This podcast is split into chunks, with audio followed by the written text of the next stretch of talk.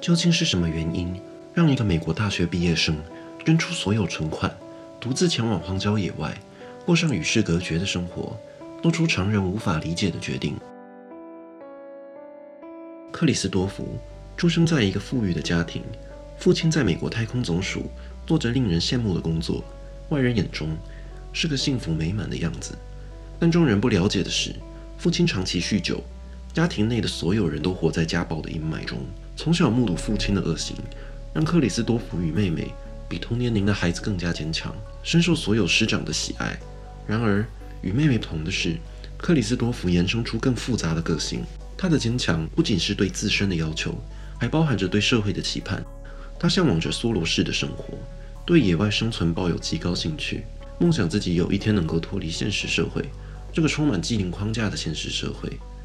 一九九零年，克里斯多福成功从埃默里大学毕业，眼看能跟随父亲的脚步，获得 NASA 的高薪聘用，拥有大好前程的他，却拒绝眼前的一切，将身上存下的两万四千元美金全数捐给慈善机构。超级浪人，这个他最爱的小说角色，他不断地对沿路认识的人说着：“我是超级浪人。”带着简陋的露营用具，开着破旧的二手车。从美国南部一路往北展开他的冒险。为了应付现代生活，他还在亚利桑那州短暂停留，做一些基本的劳力工作，维持旅行的开销。途经南塔克达州时，他遭遇了剧烈洪水袭击，失去自己的轿车，这个与现代文明有最大连接的东西。这个意外却使他脱离现代文明的意志更加坚定。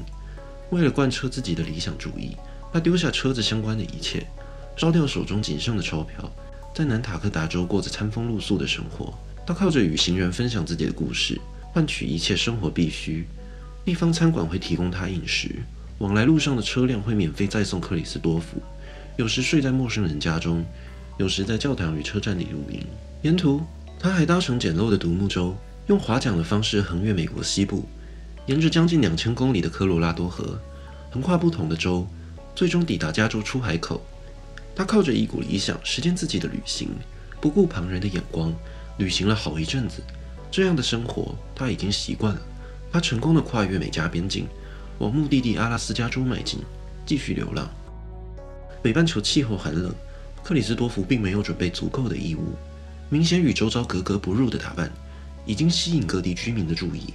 与他交谈的往来行人纷纷给他不同的御寒衣物，大家对这位超级浪人抱着敬佩又不解的眼光。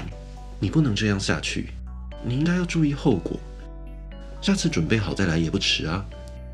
克里斯多福开始遭遇到周边行人的警告，因为他们知道这里的气候并不适合一个靠着热情旅行的背包客。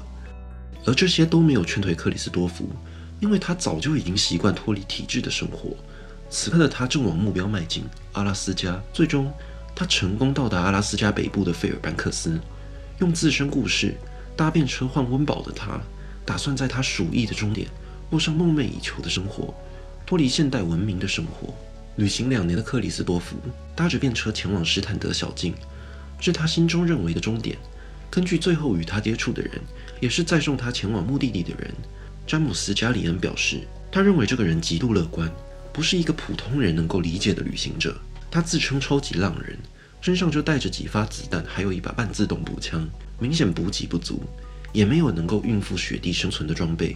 尝试劝退超级浪人的詹姆斯，甚至还好心的带他去购物，表示愿意出资让他获得更多的补给。最后，克里斯多福只拿了一双雪靴，还有两个三明治与一包玉米片。一九九二年的四月，克里斯多福正式消失在大众的视野。他在丹纳利国家公园的某处发现了一台废弃巴士，在这开始了长达一百八十九天的雪地生活。用打猎与采集的方式获取饮食。他撰写日记，记录自己的每一天，靠着阅览身上所携带的书籍与载歌载舞的方式消遣，过上与世隔绝的日子。此刻的他仿佛活在天堂一样的美好。好景不长，身上的补给用尽，赖以为生的步枪没有了子弹，身体虚弱的他开始认清眼前的一切，脑中的理想与现实低了头。他决定放弃与世隔绝的生活，拿起装备，准备回到文明世界。几个月前，曾经渡河通过的小溪，因为季节变化，已经暴涨到无法通过。克里斯多福没有了回家的路，也没有联络外界的工具。他不再尝试离开雪地，仿佛认清自己的命运一样，回到了那台废弃巴士。根据他最后的日记所描述，他误食了雪地植物块茎上的毒真菌，导致原本身体就虚弱的他提前长眠在大自然的怀抱中。感谢主，我过得很快乐。再见，愿主保佑你们。日记的最后一页这样写着，同时附上他相机内的最后一张照片。克里斯多福的超级浪人故事开始被广为人知，不断地被写成小说跟音乐，甚至还有电影翻拍了他的故事。数以百计的观光客为了目睹他所生活的一四二号巴士来到了此地，但也造成了许多的意外。当局对于救援感到了疲乏，出动直升机移走了巴士，也让克里斯多福与世人最后的连结彻底画下了句点。这些人慕名来到此地，连基本求生用具都没有准备。在我眼中，他们根本就不是什么冒险者，他们只是一些愚蠢到想自杀的疯子。当地巡警在接受媒体采访时这样说着：“巡警所述之论点是多数民众心中的想法。大部分读者得知此故事后，纷纷谴责克里斯多福的行径，认为他只是一个离家出走的小孩。然而，他的妹妹卡琳却挺身而出，以自身立场捍卫哥哥的行为。”不仅是多次澄清外界的误解，更是出书描绘他们童年所遭遇的一切。哥哥的遭遇如同他最后吃下的有毒块茎，表面上他能过上美好的生活，迎接优渥的收入，你们却不知道这样子的生活只是毒物蔓延出来的种子。从小受到父亲暴力对待的一家人，总是克里斯多夫跳出承担。从小他就知道要保护自己的家人，却也遭到最多的暴力。他深深知道循规蹈矩的生活只会让父亲的淫威延续。延续在无辜的家人身上。某方面来说，驱使克里斯多福跳脱框架的动力，正是被父亲抹杀的童年，让他丧失对文明社会的一切期望。那些被我们当作愚蠢的举动，是他人生唯一真正快乐的样子。和那些仰慕他的人一样，都是因为失去对文明社会的信任，做出我们无法理解的行为。